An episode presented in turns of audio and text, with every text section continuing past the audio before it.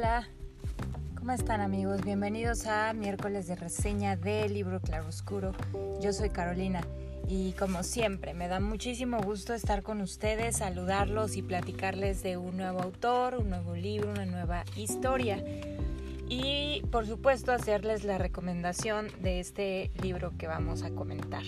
Estoy hablando de El jugador de Fyodor Dostoyevsky, este autor ruso y ha sido editado en diferentes editoriales puesto que fue publicado en 1866. Así que hay reimpresiones de esta obra por múltiples editoriales, formas, formatos y colores, ilustraciones y de todo.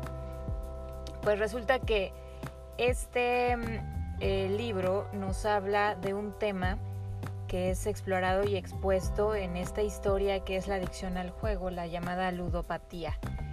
Em, dicen que incluso la misma historia fue escrita con motivo de generar dinero que el mismo Dostoyevsky debía por causa de su ludopatía. Eh, hizo una apuesta con su editor y tenía que escribir una historia lo más pronto posible, de tal forma que este librito fue escrito en 26 días, pueden creerlo. Realmente sí, no es muy largo, pero está muy bien hecho. Y qué mejor tema que aquel que lo aquejaba en esos momentos. Em, así que lo escribió y, y por tal motivo pienso que supo transmitir de una manera muy muy real las aflicciones que tienen aquellos, aquellas personas que batallan con, con este asunto de la ludopatía. En este libro hay un, hay un protagonista llamado, ya saben, es ruso, entonces hay nombres así muy rimbombantes, muy pomposos, muy difíciles, así que ustedes disculparán mi ruso, pero eh, el protagonista se llama Alexei, Alexei Ivanovich, quien es un joven que en este caso, pues dicen los estudiosos de este autor que es Dostoyevsky, eh, que lo representa él, es un poco como su auto autohistoria en cierto sentido. Y pues es un joven. Es joven y es apasionado por el juego y es, está enamorado de Polina Alexandrovna, quien es una, una chica que es hija del general para el cual trabaja. Este general pues es un militar ruso y, y bueno pues Polina es una chica pues un poco de de, eh, ¿cómo se dice? clase social acomodada y pues está fuera de su alcance. Pues definido o condenado en realidad por estas dos fuerzas sobrenaturales que son la pasión por el juego y el enamoramiento, llevan a Alexei a hacer grandes proezas o, o también a hacer estupideces, cosa que eso es algo, una característica del género humano de siempre y siempre. Eh, y es así como comienza esta historia. Polina Alexandrovna es una chica que vive atrapada a la suerte que determina su padrastro, el general. Y este general está enamorado a su vez de una mujer que es cazafortunas. Ambos, el general y esta mujer cazafortunas, están esperando que muera la tía Antonida Vasilevka, Vasili, a ver, Vasilievna, quien es la que tiene muchísimo dinero, están esperando a que se muera para poder heredar su fortuna y no tengan que preocuparse más por ningún tema económico.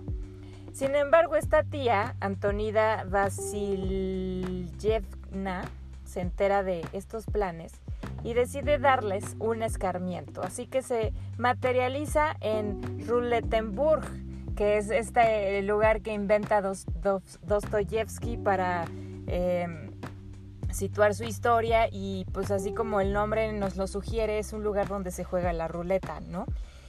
Y así sin más decide jugarse la fortuna por la cual todo el mundo espera que ella se muera.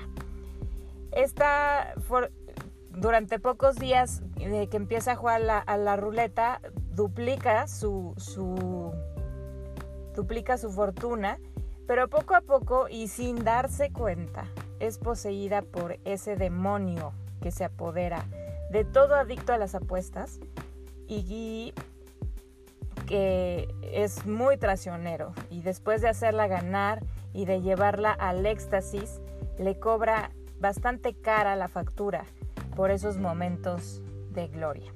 Es algo que, que retrata muy bien eh, Dostoyevsky en su historia, esos momentos de euforia y felicidad que te produce ganar y ganar en, en repetidas ocasiones y que no está de más que analicemos que esto es un negocio bastante bien estudiado por la industria de, de, las casas, los casinos, las casas de apuestas y que en, el, en Las Vegas ustedes pueden ver de forma muy palpable. Yo me acuerdo que mi abuela eh, me contaba que cuando ella fue a Las Vegas, eh, pues ella decía, ¿no? Que estuvo estudiando a todas las personas que estaban jugando y que pues en algún momento se fue a instalar en una maquinita y empezó a jugar y empezó a perder y a perder.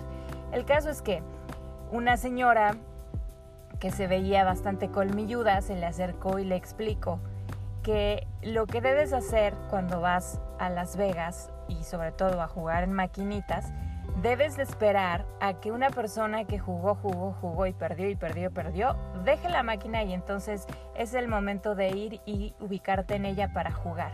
Y que entonces es cuando vas a ganar. Porque las, los buenos y expertos administradores de las casas, de los casinos o casas de apuestas, saben que una persona que perdió, perdió, perdió, perdió, se va a desesperar y tienen una programación para que ya cuando lleves mucho tiempo jugándola, em, pues empiece a ganar, ganar, ganar y bueno, pues como la gente se desespera, se desilusiona en el mejor de los casos y en el peor se queda sin dinero, pues los que ya son, los que ya saben, los que ya tienen estudiado este proceso y todo este funcionamiento, eh, pues es lo que hacen. Mm, están cazando máquinas que ya hayan estado en funcionamiento durante algún tiempo por gente inexperta y es cuando las, las agarran y entonces empiezan a ganar, ganar, ganar.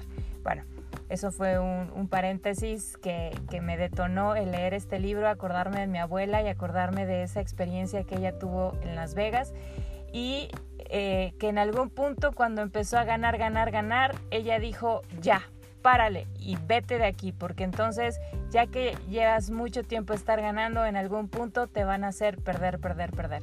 No sé cómo lo hagan exactamente, pero de una u otra forma está manipulado y entonces...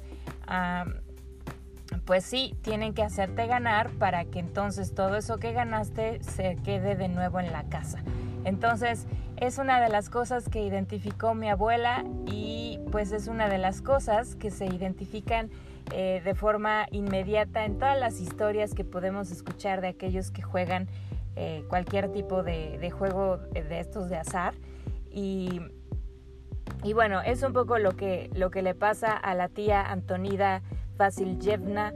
Eh, empieza a ganar, ganar y después a perder, perder de tal forma que se queda sin un peso de esa fortuna tan anhelada y tan codiciada por miembros de su familia.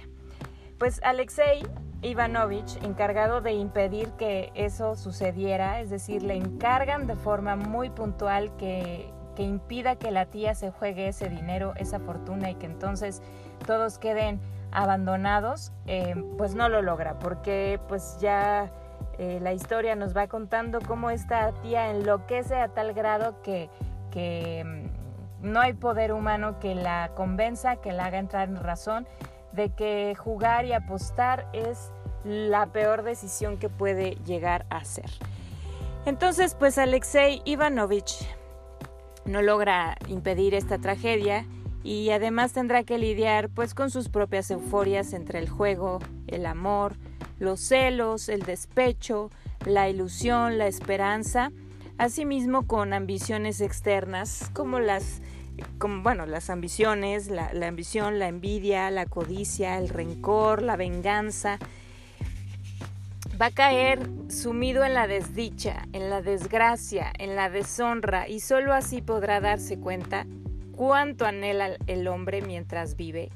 Y, y, mientras más anhela y más son satisfechos esos anhelos, nunca, nunca, nunca eh, será satisfecho por completo. Siempre hay algo más, más dinero que ganar, más cosas que desear, etcétera, etcétera, etcétera, y eso nunca termina. Y en cambio, aquel que no anhela nada y que vive sencillo y sin mortificaciones, eh, pues es aquel que realmente puede disfrutar de las cosas pequeñas de la vida, que no necesita nada de nadie y que es el que puede vivir feliz eh, consigo mismo y entonces disfrutar los regalos que la vida ofrece, eh, sin esperarlos, por supuesto.